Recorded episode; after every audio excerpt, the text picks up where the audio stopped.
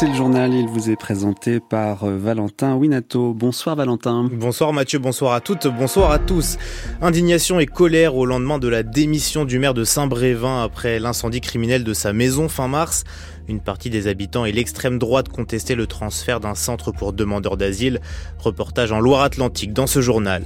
Y aura-t-il un nouveau procès pour Nicolas Sarkozy? Peut-être bien. Le parquet financier a requis son renvoi devant le tribunal correctionnel. L'ancien président est accusé d'association de malfaiteurs, financement illégal de campagne électorale et recel de fonds publics libyens. Les États-Unis s'attendent à une nouvelle vague migratoire à la frontière mexicaine. Joe Biden a décidé de supprimer le titre 42 une mesure de contrôle sanitaire prise par Donald Trump pendant la crise du Covid. Et puis notre invitée ce soir sur France Culture, la sociologue Marie Durubella. Nous parlerons avec elle de mixité sociale à l'école. Était attendue aujourd'hui l'annonce d'un grand plan pour l'accueil des élèves défavorisés. Finalement, le ministre de l'Éducation nationale réduit la voilure. Presque deux mois et une démission plus tard, la scène politique affiche son soutien à Yannick Morez, maire de Saint-Brévin-les-Pins en Loire-Atlantique. Le 22 mars dernier, sa maison brûle dans un incendie criminel suite à des contestations au sujet d'un projet de transfert d'un centre de demandeurs d'asile à proximité d'une école. L'extrême droite et notamment Reconquête, le parti d'Éric Zemmour se sont emparés de l'affaire à l'époque en organisant des manifestations. Et aujourd'hui, cette démission laisse la ville de Saint-Brévin orpheline, Hélène Roussel. Sur la place du marché, qu'ils aient voté pour lui ou pas, c'est une forme de colère qui domine. je suis écœuré, c'est déplorable. Ça me rend triste, malade pour mon pays, la France. Voilà les cafés. Merci. Et en terrasse, on reparle des groupuscules néo-nazis dans les rues de Saint-Brévin, pas plus tard que le 29 avril. Le maire voulait faire interdire la manif, silence de la préfecture, silence aussi du gouvernement, quand Yannick Morez alerte régulièrement sur les insultes, les menaces, les attaques. Quelques jours seulement après l'incendie de sa maison, le maire est agressé verbalement en pleine rue sous les yeux de sa famille ça devient inquiétant que ce soit des extrêmes qui sont une minorité qui font euh, la loi. C'est la violence qui gagne. Je pense qu'il a appelé à l'aide pas mal de fois et personne n'a bougé. On perd un maire à la hauteur de ses promesses, disent les uns, un médecin généraliste, disent les autres. Bien sûr que c'est dommage qu'il s'en aille, mais que voulez-vous quand on est menacé comme ça euh Moi, à sa place, je fais pareil. J'ai pris les bagages, je m'en vais. Il a raison de se protéger, de protéger sa famille. Et une question évidemment qui taraude. Personne va vouloir prendre la suite, parce que celui qui va remplacer le maire, s'il continue ce projet, moi je le plains. Philippe Croze du collectif Promigrants alerte déjà, le CADA doit voir le jour. C'est un projet de l'État. Le maire n'a été que facilitateur. Alors, je vous dirais pas qu'on est complètement serein, mais euh, en fait, on espère que le CADA euh, ouvrira au mois de décembre, comme convenu. Et Yannick Morez, invité à Matignon, un peu facile, murmure le militant, surtout un peu trop tard. Hélène Roussel, France Bleu, Loire-Océan. Le risque d'un nouveau procès pour Nicolas Sarkozy se précise. Le PNF, le parquet national financier, a requis son renvoi devant le tribunal correctionnel avec 12 autres suspects, parmi eux trois anciens ministres. Le PNF réclame le renvoi de l'ex-chef de l'État pour corruption passive, association de malfaiteurs, financement illégal de campagne électorale et recel de fonds publics libyens, un délit passible de 10 ans d'emprisonnement, Florence Turme. L'enquête débute dans l'entre-deux-tours de la présidentielle de 2012, cinq ans après la victoire de Nicolas Sarkozy en 2007. C'est sur cette élection que pèsent les soupçons d'un financement libyen par le régime du colonel Kadhafi. Dix années d'enquête marquées par de multiples rebondissements, alimentés notamment par le sulfureux homme d'affaires franco-libanais Ziad Takedine, qui reste le principal accusateur de Nicolas Sarkozy en dépit de ses déclarations fluctuantes et de ses revirements. Dans un réquisitoire définitif de plus de 400 pages, le parquet national national financier pointe l'implication de plusieurs proches de l'ancien président de la République qui ont agi, écrit le PNF, en qualité d'intermédiaire afin d'obtenir des soutiens financiers des autorités libyennes dans la perspective de l'élection présidentielle. Parmi eux, trois anciens ministres, Claude Guéant, Éric Woerth et Brice Hortefeux, l'homme de confiance de Nicolas Sarkozy, et ces agissements, souligne encore le parquet, ne pouvaient être engagés sans l'aval et la parfaite connaissance de ce dernier. Nicolas Sarkozy a toujours contesté les faits avec force, où est l'argent? Vous n'avez aucune preuve, avait-il lancé lors d'un interrogatoire en 2020. Le dossier comporte néanmoins des témoignages, des notes des services secrets de Tripoli et des circuits de distribution opaques de fonds libyens, autant d'éléments qui viennent à l'appui de l'analyse du parquet et de cette demande de renvoi en correctionnel. La décision finale appartient désormais aux magistrats instructeurs. Les précisions de Florence Sturm. Enquête ouverte à l'encontre du député euh, La France Insoumise Carlos Martins Bilongo par le parquet de Pontoise. Il est soupçonné de blanchiment de fraude fiscale et abus de biens sociaux. L'élu insoumis s'en défend. Je n'ai jamais eu de contrôle fiscal ni à titre personnel ni pour mes sociétés. Fin de citation. des étudiants obligés de quitter leur appartement du Crous à l'été 2024. Pourquoi? Eh bien pour les Jeux Olympiques qui se tiendront du 26 juillet au 11 août dans la capitale. 3000 appartements étudiants seront réquisitionnés pour loger agents de sécurité, chauffeurs de bus, soignants et secouristes entre autres. Le ministère assure quand même qu'une solution de relogement sera proposée aux étudiants. Plus de mixité sociale à l'école, c'était la volonté annoncée au départ par Pape Ndiaye, ministre de l'Éducation nationale. Un arsenal de mesures était attendu depuis des mois. Finalement, le ministère a simplement donné aujourd'hui des objectifs généraux aux recteurs d'ici 2027 bien loin donc du grand plan attendu pour inciter les établissements privés à accueillir davantage d'élèves défavorisés. Pour en parler ce soir, nous recevons Marie Durubella. Elle est notre invitée, sociologue et professeure émérite à Sciences Po Paris. Bonsoir Madame Durubella. Bonsoir. Si on fait un état des lieux de l'enseignement en France en ce moment, est-ce que la mixité scolaire est une priorité aujourd'hui? Non. Non, je ne pense pas que la mixité sociale soit une priorité. Ce qui est plutôt une priorité, il y a les instances européennes derrière, hein, c'est les performances et l'insertion. La mixité est un paramètre qui peut apparaître important quand on parle des inégalités sociales qui apparaissent particulièrement marquées dans notre pays et on peut faire un lien, c'est tout à fait pertinent, entre le niveau d'inégalité sociale et l'absence de mixité sociale. Parce qu'on peut rappeler peut-être le, poids de l'origine sociale d'un élève dans sa réussite scolaire, en tout cas dans son établissement? Bah, La réussite scolaire va jouer, euh, va se, déterminer en fonction du milieu familial de l'élève, mais aussi en fonction de ce qu'il trouve à l'école, de l'offre scolaire, comme disent les économistes.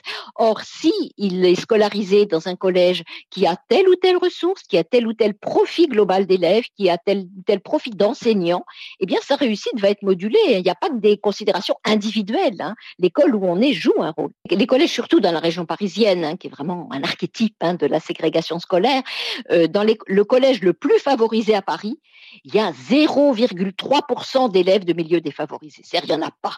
Hein. donc, ces élèves du quartier ouest hein, ne vont jamais rencontrer un élève de milieu défavorisé. Et puis, à l'inverse, dans les collèges les plus défavorisés, hein, sur la zone de Paris toujours, bah, il y a les deux tiers des élèves qui sont de milieux défavorisés. Donc, ça crée un clivage au sein de la jeunesse que personne, je pense, ne défendrait ouvertement. Au sujet de la mixité sociale à l'école, on attendait depuis novembre des annonces. Papendiaï avait même évoqué plusieurs leviers comme euh, la création de sections d'excellence dans les territoires défavorisés ou la création de binômes de collèges. Finalement, aujourd'hui, euh, seulement des consignes au recteur pour 2027. Est-ce que c'est décevant? Oui, c'est décevant parce qu'il y a quand même toute une vague d'expérimentations qui ont été lancées en 2015 hein, par la ministre Vallaud-Belkacem. Ces expérimentations commencent à être évaluées, elles donnent des résultats qui sont pas extraordinaires, mais qu'on peut juger encourageants. On se dit bah, pourquoi ne pas continuer hein, ces expérimentations? Parce que les, cultures des élèves se mélangeraient, tout le monde en profiterait. Hein. Les évaluations récentes montrent que les élèves de mieux favorisés vont pas y perdre et d'autres vont y gagner. Donc, je pense qu'il faut bien voir que certains pâtissent de la situation actuelle et d'autres en profitent. Et puis, finalement, le statu quo, eh ben, on laisse filer. Sans doute parce que les oppositions et les craintes politiques euh, l'ont emporté. Justement, quels sont les obstacles à la mise en place d'une vraie politique de mixité sociale? Est-ce que ça veut dire que il y a peut-être un manque de soutien au sein même du gouvernement? C'est peut-être au sein du gouvernement ou au sein des, des partis sur lesquels il veut s'appuyer. Hein. Il est évident que l'absence de mixité sociale profite aux élèves qui sont soit dans l'enseignement privé, qui en moyenne accueille beaucoup plus d'élèves de milieux favorisés, soit dans des établissements de centre-ville bien dotés, euh, qui accueillent les enseignants les plus gradés, qui disposent des moyens les plus favorables. Et ces personnes-là ont intérêt à une certaine euh, ségrégation sociale, ils en tirent profit. Hein, c'est ça qu'il faut bien voir. On pense toujours que les questions d'éducation sont consensuelles, tout le monde veut plus de justice, de mixité, etc. Mais non, hein, parce que l'éducation, elle est utilisée comme un bien par les familles qui veulent placer leur enfant, et donc ça va entraîner des oppositions sociales, bien entendu. Et donc euh, le gouvernement s'aligne sur ceux qui le soutiennent ou qui pensent qu'ils le soutiendraient dans cette affaire. Qui concrètement? Bah, Les républicains en particulier Hein, on ne va pas se mettre à dos tout le monde après les conflits qui viennent, enfin, qui sont encore en cours au sujet des, retraites. On ne va pas déclencher de nouvelles tensions entre tous les partis de droite. Je dis les républicains, mais je pense que l'extrême droite serait du même côté, qui défendent en particulier l'enseignement privé, l'enseignement privé catholique et l'enseignement privé. Donc, tout le monde a peur hein, de déclencher un mouvement pour quelque chose dont les effets restent incertains d'ailleurs, mais qui, au niveau des principes, est tout à fait défendable et peut-être donc un, nouveau mouvement de contestation. Autre obstacle aussi euh, peut-être euh, majeur, donc là ce sont les mots du secrétaire général de l'enseignement catholique qui dit nous n'accepterons ni quota ni rattachement à la carte scolaire et qui dit aussi qui risquerait de réveiller la guerre scolaire. Ce sont des mots forts quand même, guerre scolaire. Oui, bien sûr, ça évoque tous les, mouvements importants qu'il y a dans l'histoire, au fil de l'histoire, et en particulier plus récemment euh, dans les années 80, en 84, hein, quand Alain Savary voulait fonder un projet, enfin avait un projet de service public laïque unifié. Bon là, on n'en est pas là du tout. Et d'ailleurs, euh, me semble-t-il, le ministre parle lui-même de négocier des dispositifs avec l'enseignement privé euh, catholique. Hein, mais l'enseignement privé catholique et l'enseignement privé veut garder un privilège qui est très français, très original, c'est qu'il est financé par l'État et en même temps, il a une autonomie extraordinaire, que ce soit pour recruter les enseignants et surtout pour recruter les élèves. Donc, il recrute les élèves qu'il veut. Hein. alors que dans les établissements publics, on prend les élèves qu'on a, et certains élèves sont difficiles, hein, les enseignants le savent bien, et on n'a pas le choix. Donc il y a un privilège là du privé qui est tout à fait exorbitant, mais on comprend que euh, les établissements privés veuillent le préserver. Merci beaucoup Marie Durubella d'avoir été notre invitée ce soir sur France Culture. Je rappelle que vous êtes sociologue spécialiste des inégalités sociales et sexuées dans le système scolaire. 2 milliards d'euros pour arroser l'Espagne, nouvelle mesure du gouvernement pour lutter contre la sécheresse historique qui touche le pays. Les réservoirs qui stockent l'eau de pluie sont remplis à moins de la moitié de leur capacité. La Catalogne et l'Andalousie sont encore plus durement touchées, la faute un hiver beaucoup trop sec, sans parler de cette canicule précoce et des records de température, Marie-Hélène Ballestero. L'heure est grave. Même si l'Espagne est habituée aux épisodes de sécheresse, la situation cette année est particulièrement alarmante, d'où la tenue aujourd'hui d'un Conseil des ministres extraordinaire au Palais de la Moncloa à Madrid. Le gouvernement de Pedro Sanchez a adopté un plan exceptionnel pour lutter contre les effets de cette sécheresse et atténuer l'impact économique qui concerne surtout les éleveurs et agriculteurs. En tout, plus de 2 milliards d'euros seront débloqués. Près des deux tiers seront destinés à la gestion de l'eau via la construction de nouvelles infrastructures infrastructures pour remédier à la pénurie d'eau, dont plusieurs usines de désalinisation de l'eau de mer qui seront construites sur le littoral méditerranéen, ainsi que des systèmes pour faciliter la réutilisation des eaux usées. Autre point crucial, la situation critique que traverse le secteur primaire. Dix mesures ont été présentées et le total des aides s'élève à 784 millions d'euros, dont 636 millions sont des aides directes destinées aux agriculteurs et éleveurs. Tout ceci afin de garantir garantir la continuité du secteur primaire, a annoncé aujourd'hui le ministre espagnol de l'Agriculture, Luis Planas. Le principal syndicat d'agriculteurs espagnols, le COAG, s'est déjà prononcé. Alors que 80% des terres agricoles sont actuellement asphyxiées par le manque de précipitations, le COAG juge ces mesures insuffisantes pour atténuer les effets de la sécheresse dans le secteur agricole espagnol. Marie-Hélène Balestero, correspondante en Espagne. Le titre 42 mis en place aux États-Unis sous Donald Trump et qui permettait l'expulsion quasi automatique des demandeurs d'asile prend fin à minuit. À El Paso, 10 à 15 000 demandeurs d'asile se trouvent du côté mexicain.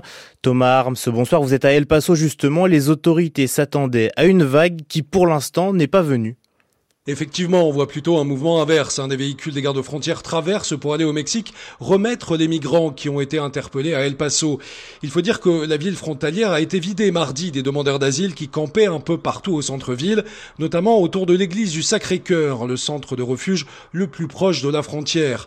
Alors près d'un millier d'entre eux ont accepté de se faire enregistrer et une quarantaine qui refusait a été arrêtée. Et ce matin, au moins sept bus ont transporté ceux qui n'avaient pas de dossier en cours de l'autre côté du Rio Grande. À El Paso, les militaires et les gardes frontières ont été déployés en nombre. Ils sont certes discrets en ville, mais on les voit le long du mur et des fils de fer barbelés à la frontière et au milieu des trois ponts entre El Paso et sa ville jumelle de Ciudad Suarez. Il faut dire que Washington a envoyé 1500 militaires rien qu'à El Paso et les autorités texanes ont déployé des milliers de state troopers et de gardes nationaux. Mardi, 10 000 personnes ont essayé de passer un des points d'entrée de la frontière sud des États-Unis et pas uniquement au Mais ils ont tous été refoulés. Thomas Arms. 20 ans de carrière, je n'ai jamais reçu de victoire de la musique chantée. Kerry James, eh bien, le rap a désormais sa propre cérémonie, les flammes. La première édition se déroule en ce moment au Théâtre du Châtelet à Paris. C'est à regarder sur la plateforme Sisplay et sur Twitch. Un coup d'œil dans le ciel de demain avant de se quitter, nuages et pluie toujours à l'exception du pourtour méditerranéen. Entre 8 et 17 degrés le matin, de 13 à 20 degrés l'après-midi avec des risques d'orage.